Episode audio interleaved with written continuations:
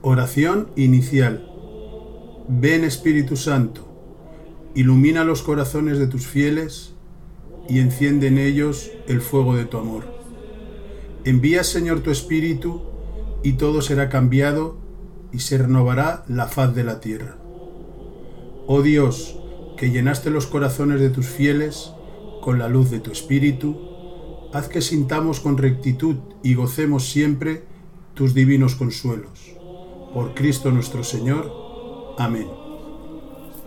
Lectio Divina, miércoles 27 de mayo del 2020. Del Santo Evangelio según Juan capítulo 17 versículos del 11b al 19. Así habló Jesús y alzando los ojos al cielo oró de este modo. Padre Santo, cuídalos con el poder de tu nombre, el nombre que me has dado, para que estén completamente unidos como tú y yo cuando yo estaba con ellos, los cuidaba y los protegía con el poder de tu nombre, el nombre que me has dado, y ninguno de ellos se perdió, sino aquel que ya estaba perdido, para que se cumpliera lo que dice la Escritura. Ahora voy a donde tú estás, pero digo estas cosas mientras estoy en el mundo, para que ellos se llenen de la misma perfecta alegría que yo tengo. Yo les he comunicado tu palabra, pero el mundo los odia porque ellos no son del mundo, como tampoco yo soy del mundo. No te pido que los saques del mundo, sino que los protejas del mal. Así como yo no soy del mundo, ellos tampoco son del mundo. Conságralos a ti mismo por medio de verdad, tu palabra es la verdad. Como me enviaste a mí entre los que son del mundo, también yo los envío a ellos entre los que son del mundo y por causa de ellos me consagro a mí mismo para que también ellos sean consagrados por medio de la verdad. Palabra del Señor. Gloria a ti, Señor Jesús. Lectura. Estamos frente a un fragmento en el que Jesús aparece particularmente preocupado por el poder del mundo y por su posible influencia en sus discípulos. En el mundo actúa el maligno con su espíritu de mentira, belicosamente contrario a la verdad que es Cristo. La posición de los discípulos es delicada. Deben permanecer en el mundo sin, sin quedar contaminados por él mismo. Estarán apoyados por su oración, por su palabra y por su espíritu. En consecuencia, no deben temer. Todo esto nos induce a reflexionar una vez más sobre el poder del mundo, aunque también sobre su debilidad.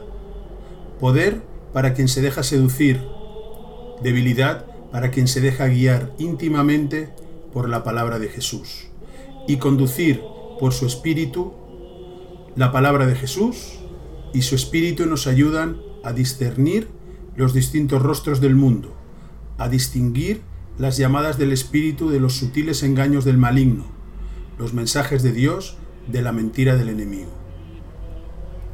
Esto es tanto más seguro en la medida en que la palabra y el espíritu no son asumidos y casi gestados individualmente, sino acogidos dentro de la comunidad de los discípulos que forman la santa comunión de la Iglesia. Estar en el mundo sin ser del mundo, esta frase es una hermosa síntesis del modo en que habla Jesús de la vida espiritual.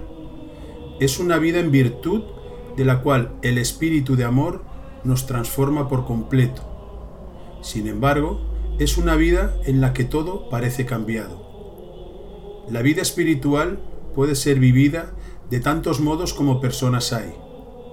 La novedad consiste en haberse desplazado desde la multitud de las cosas al reino de Dios. Consiste en haber sido liberados de los problemas del mundo y en haber encaminado nuestros corazones hacia Dios.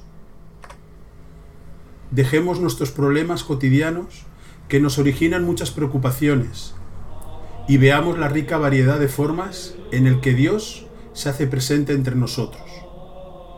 Nuestros conflictos y dolores, los deberes y las promesas, nuestras familias y nuestros amigos, las actividades y los proyectos, las esperanzas y las inspiraciones, no se nos presentan ya como otros tantos aspectos fatigosos de una realidad que difícilmente logramos mantener juntos, sino como modalidad de afirmación y de revelación de la nueva vida del Espíritu que está en nosotros. Todo lo demás que antes nos ocupaba y nos preocupaba tanto, ahora se convierte en don o desafío que refuerza o profundiza la nueva vida que hemos descubierto. Meditación. Jesús vivió en el mundo, pero no era del mundo. Vivió en el sistema sin seguir el sistema, y por esto fue perseguido y condenado a muerte.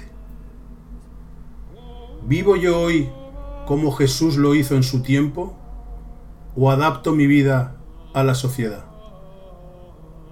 Jesús ora con su Padre, habla con Él permanentemente. ¿Conversamos nosotros con el Padre o solo lo buscamos cuando lo necesitamos? Y para terminar, estas dos preguntas.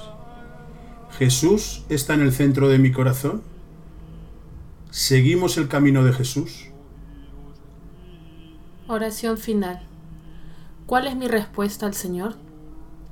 Señor Jesús, cuando pienso en lo poco que valgo, en lo poco que tengo y en lo poco que soy, no puedo por menos que agradecer a Dios Padre el gran regalo que me ha hecho con su Hijo Jesús. Sin Él no sabría nada del Padre ni hubiera tenido idea de la maravillosa presencia del Espíritu Santo. Con Jesús tengo acceso directo al Padre, a la vida del Padre, al beso y al abrazo del Padre, incluso a la misma unidad del Padre y del Hijo en el Espíritu Santo. Gracias, mi Dios. Amén. Nuestra Señora de la Reconciliación, ruega por nosotros. Contemplación. ¿Qué conversión de la mente, del corazón y la vida me pide el Señor? Porque ellos no son del mundo como tampoco yo soy del mundo. Esta separación de los discípulos respecto al mundo es llevada a cabo por la gracia que los ha regenerado, en cuanto que, por su generación natural, pertenecen al mundo. La gracia les ha concedido no pertenecer más al mundo, del mismo modo que no forma parte de él el Señor que los ha liberado. El Señor no perteneció nunca al mundo, porque incluso en su forma de siervo nació del Espíritu Santo, de ese Espíritu del que renacerán los discípulos.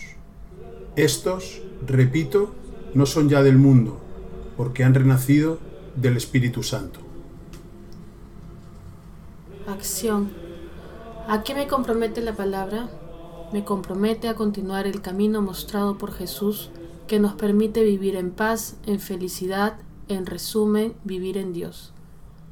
Ejercicio de la lectura divina para el Grupo Nazaret.